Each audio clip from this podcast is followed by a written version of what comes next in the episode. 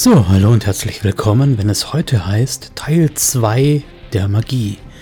In unserem vierten Teil der Reihe Rules as Written, Raw, nehmen Christian und Gina euch wieder mit auf eine Deckungsreise in die Magie in Shadowrun.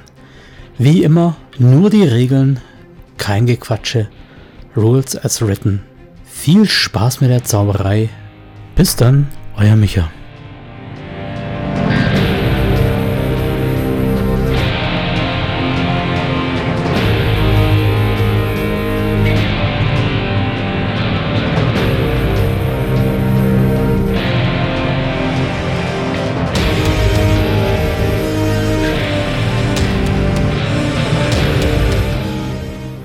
Herzlich willkommen beim zweiten Teil der Magieregeln für Shadowrun 6.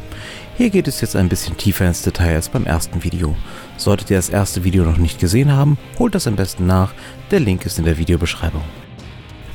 Adepten Adepten benutzen Kraftpunkte, um ihre Kräfte zu erwerben. Jedes Mal, wenn ein Adept sein Magieattribut erhöht, erhält er auch einen Kraftpunkt. Verliert er einen Punkt seines Magieattributs, verliert er auch entsprechend Kräfte. Generell sind viele der Kräfte der Adepten dauerhaft aktiv, es gibt jedoch auch einige, welche nur temporär aktiv sind oder dediziert aktiviert werden müssen.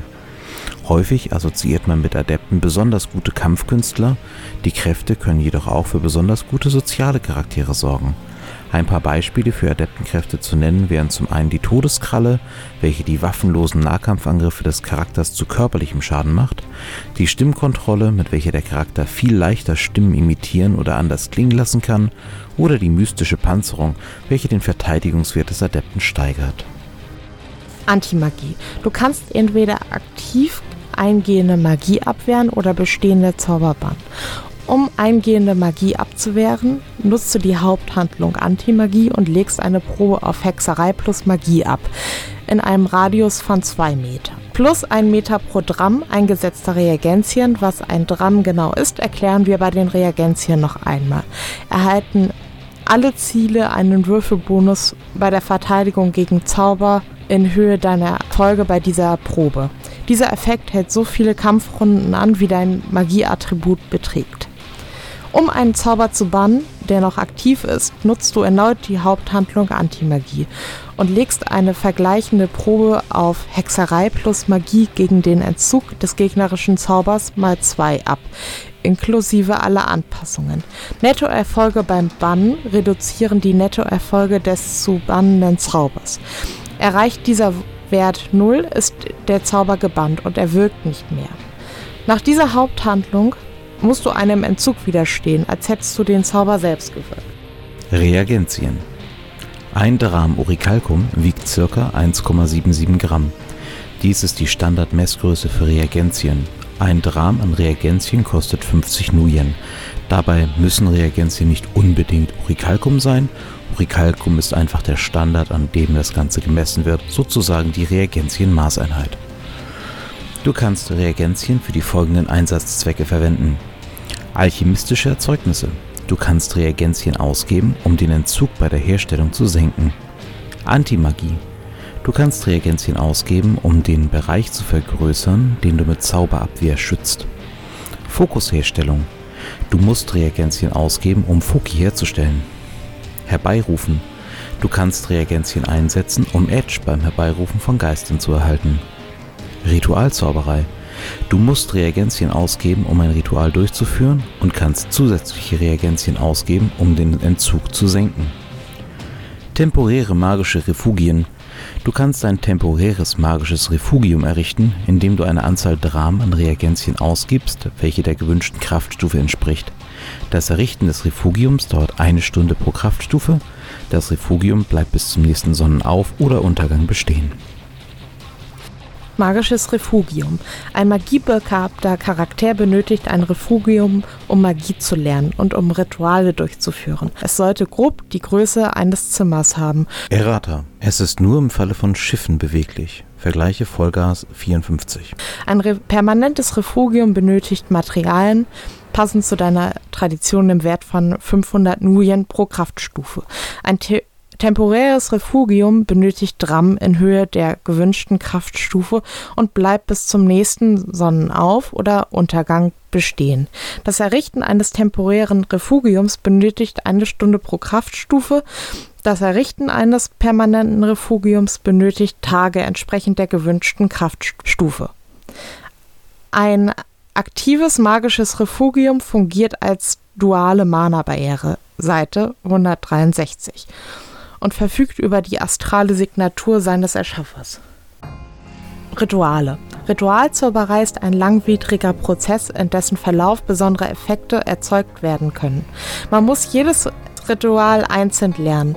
Rituale können allein oder in einer Gruppe durchgeführt werden. Folgende Schritte laufen bei Ritualzauberei ab. Erstens. Ritualleiter bestimmen. Der Leiter und alle Teilnehmer des Rituals geben an, dass sie an dem Ritual teilnehmen. Nur der Ritualleiter muss das Ritual zwingend erlernt haben. Alle Wirkungen des Rituals tragen die astrale Signatur des Ritualleiters. Wer nicht derselben Tradition des Ritualleiters angehört, erleidet einen Würfelpool-Malus von zwei Würfeln während des Rituals. Zweitens. Ritual auswählen. Der Ritualleiter wählt das Ritual aus. Drittens. Ritualplatz vorbereiten. Das Ritual muss in einem magischen Refugium der Tradition des Ritualleiters durchgeführt werden. Kein Ritualteilnehmer außer einem Speer, in manchen Fällen darf das Refugium vor Abschluss des Rituals verlassen oder es scheitert. Viertens. Reagenzien ausgeben. Jedes Ritual erfordert das Ausgeben einer gewissen Menge an Reagenzien. Man kann weitere Reagenzien ausgeben, um den Entzug zu senken. Fünftens. Ritual durchführen. Die Dauer des Rituals steht beim jeweiligen Ritual dabei. Sechstens. Ritual besiegeln. Die Teilnehmer des Rituals legen eine Teamwork-Probe ab, um den Pool des Leiters zu vergrößern. Der Ritualleiter legt eine Probe auf Hexerei plus Magie ab. Das Ritual bestimmt, wie viele Erfolge notwendig sind. Jeder Ritualteilnehmer muss dann an einem Entzug gleich der Anzahl der Erfolge der verteidigenden Seite, mindestens jedoch zwei, bei dieser Probe widerstehen. Für den Entzug wird das Ritual mit einem Schwellenwert mal 2 gewürfelt. Typische Rituale. Umfassen die äh, Fernwahrnehmung, bei welcher man einen entfernten Ort wahrnimmt, der Hüter, welcher eine Mana-Barriere für mehrere Wochen oder gar permanent erschafft, oder das Watcher-Ritual, was einem einen dienstbaren Mana-Geist an, an die Seite stellt.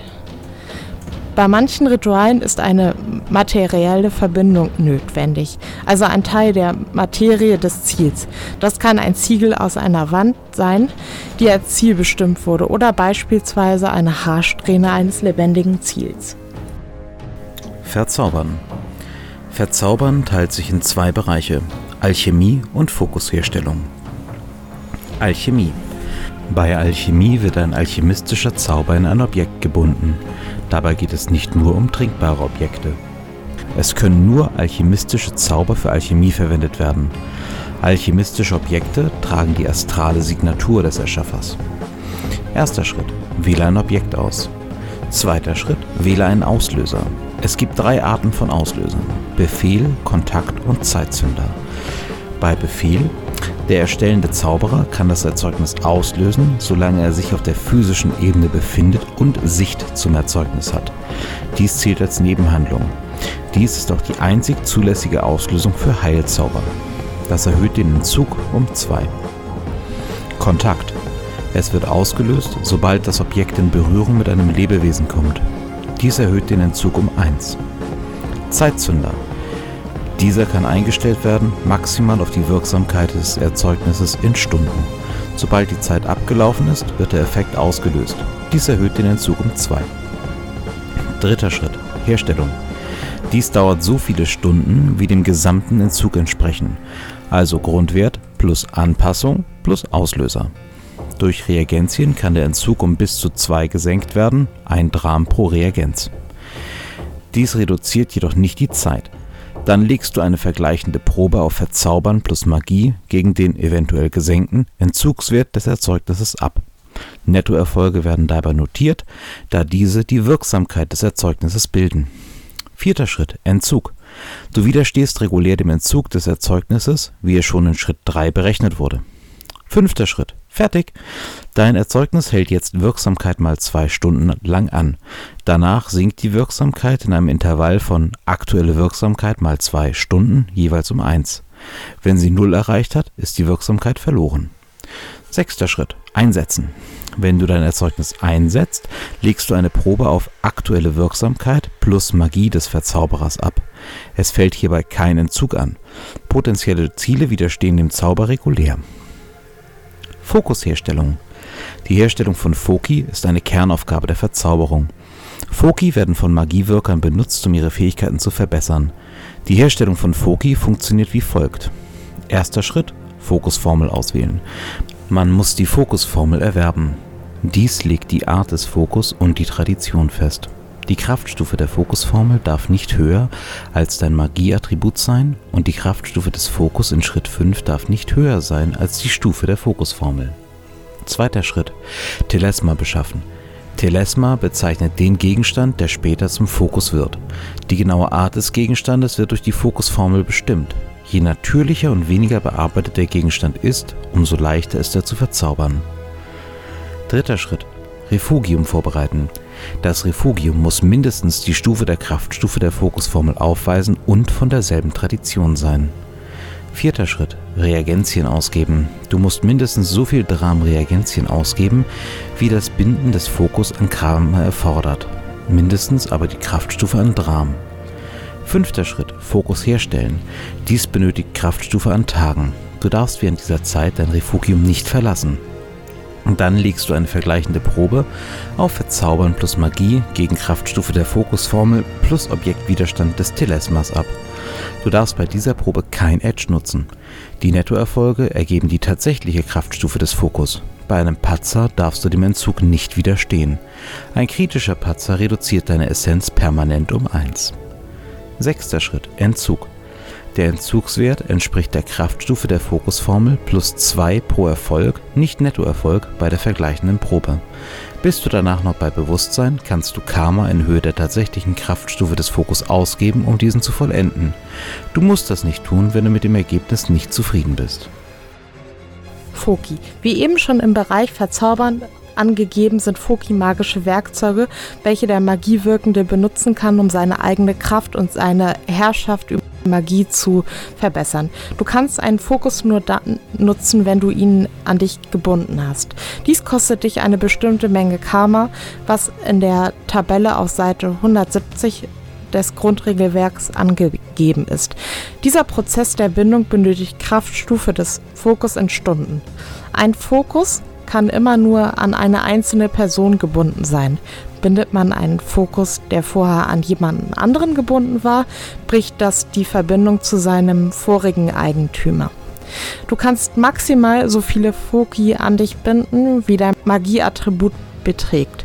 Die addierte Kraftstufe aller an dich gebundenen Foki darf weiterhin dein fünffaches Magieattribut nicht überschreiten.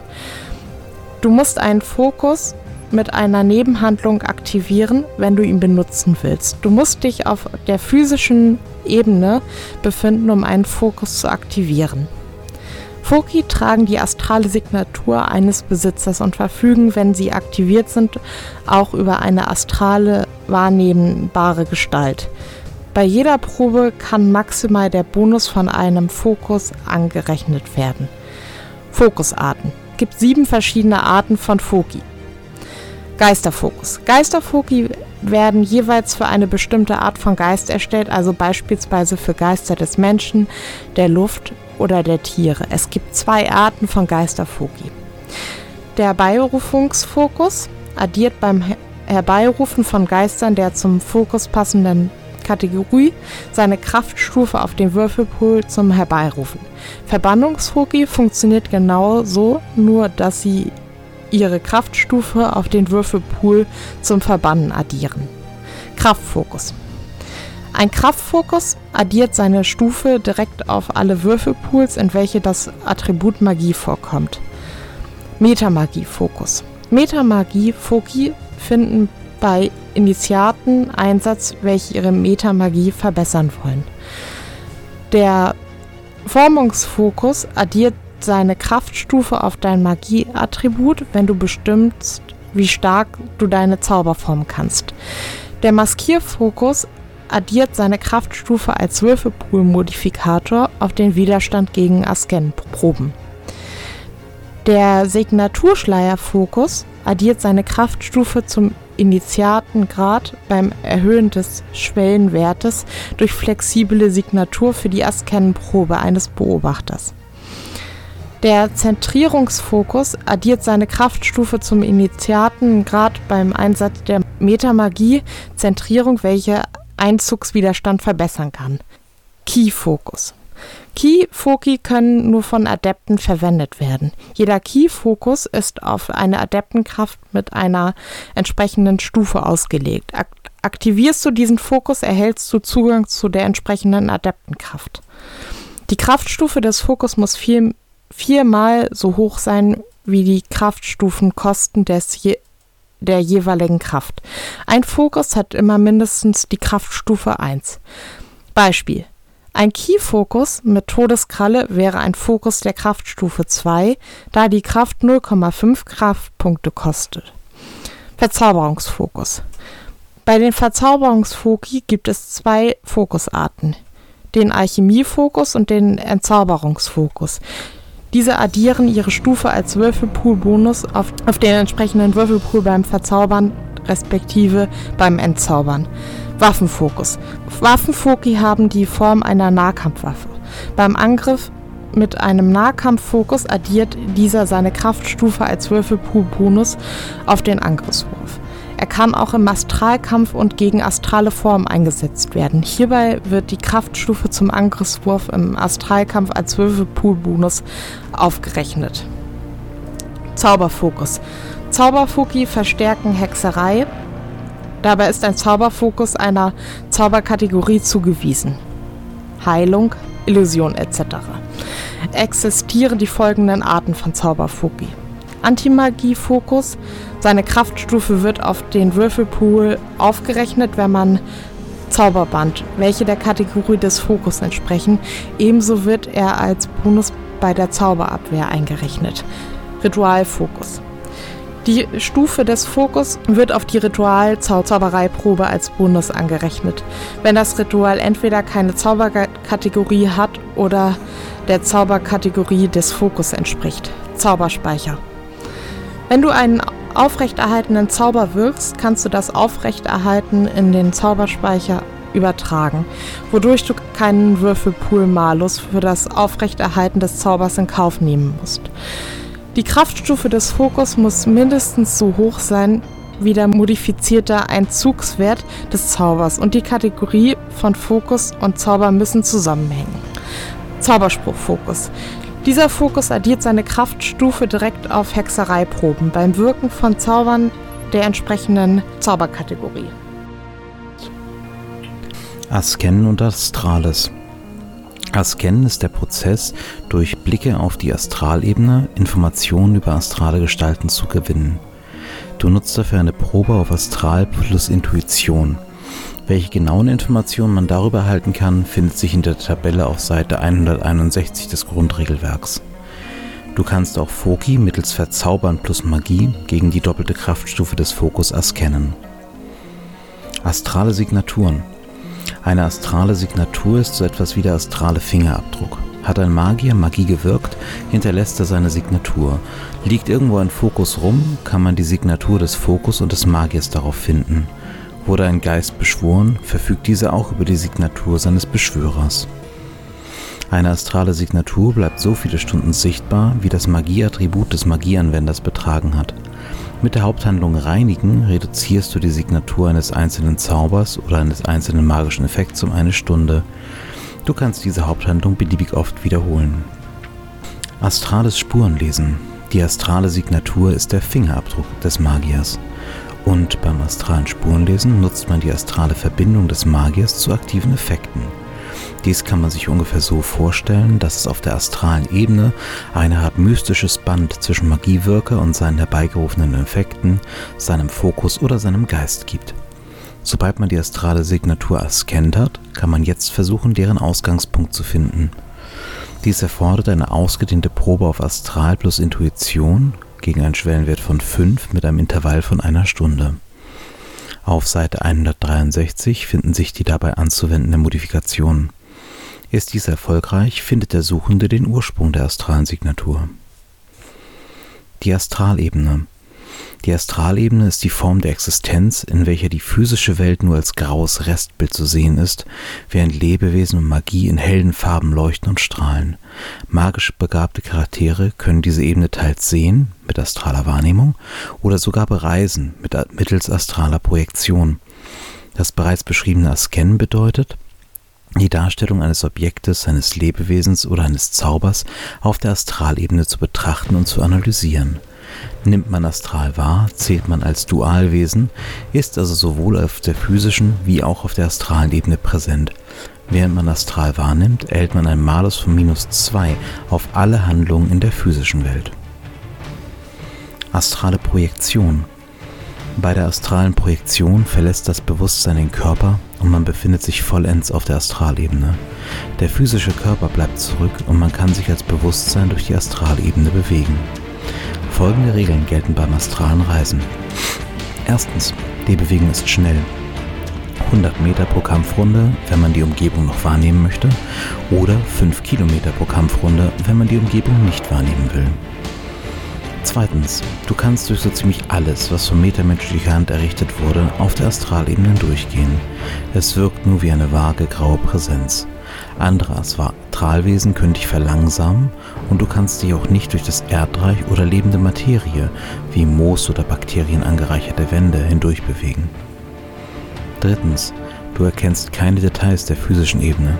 Es mag reichen, den Lageplan eines Gebäudes auszuspähen, aber die Details eines Briefes oder den Zweck eines Raumes kann man nur schwer erkennen.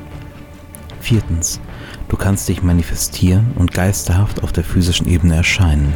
Das ist eine Haupthandlung. Du wirst aber nicht von Aufzeichnungsgeräten erfasst und kannst nicht mit der physischen Welt interagieren, jedoch mit lebendigen Personen kommunizieren, als wärst du vor Ort. Fünftens.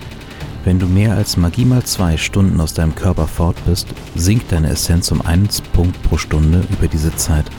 Erreicht dieser Wert null, stirbst du. Nach deiner Rückkehr in den Körper baut sich dies mit einer Geschwindigkeit von einem Punkt pro Stunde wieder auf. Sechstens. Sollte dein physischer Körper bewegt werden, während du in der Astralebene bist, musst du eine Probe auf Astral plus Intuition gegen einen vom SL festgelegten Schwellenwert ablegen, um deinen Körper binnen einer Stunde zu finden. Nettoerfolge halbieren dieses Intervall jeweils. Astralkampf. Der Astralkampf ist der Kampf, der vollendens auf der Astralebene abläuft. Wenn du also astral projizierst und dich dort heldenhaft gegen Geister, andere Magier, Kritter oder andere Phänomene zu Wehr setzt, brauchst du Astralkampf. Die Kampfregeln sind mit den physischen Kampfregeln vergleichbar. Im Folgenden findest du die Änderung daran. Erstens, dein Angriffswert ist gleich deiner Magie plus deinem Traditionsattribut. 2. Dein Verteidigungswert beträgt Intuition plus natürliche Panzerung plus Panzerungseffekte, wie beispielsweise durch Zauber. Wenn du im Astralkampf Zauber einsetzen willst, funktioniert dies wie auf der physischen Ebene auch. Du kannst jedoch ausschließlich Mana-Zauber einsetzen. Willst du im Astralkampf waffenlos angreifen, ist dein Angriffspool Astral plus Willenskraft, während der Gegner mit Logik plus Intuition versucht, dem Angriff auszuweichen.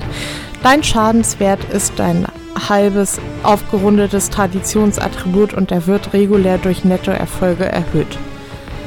Kämpfst du im Astralkampf mit deinem Waffenfokus für deinen Angriffspool Nahkampf plus Willenskraft, während der Gegner mit Logik plus Intuition versucht, dem Angriff auszuweichen.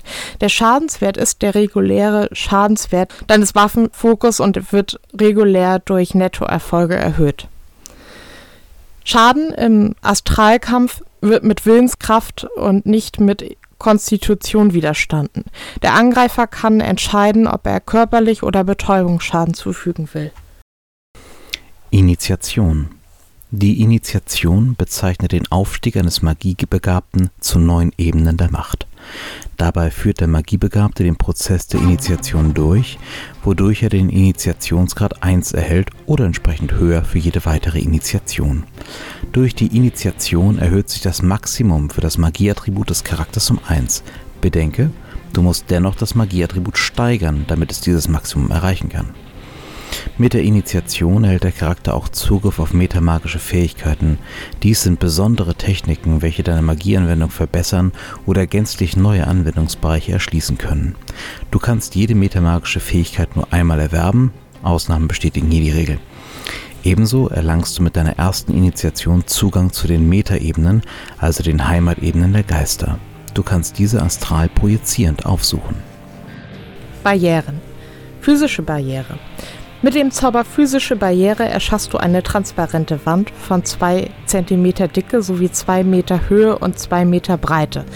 Mittels Flächenvergrößern kannst du die Ausdehnung in Höhe und Breite verändern, nicht jedoch die Dicke der Wand. Die Barriere verfügt über eine Strukturstufe gleich Magie plus deine Erfolge bei der Hexereiprobe. Ein Magier mit Magie 6 und mindestens, mindestens ein Erfolg bei dieser Probe erschafft also auf diese Weise eine Barriere von Strukturstufe 7, was der St Stabilität von massivem Holz entspricht.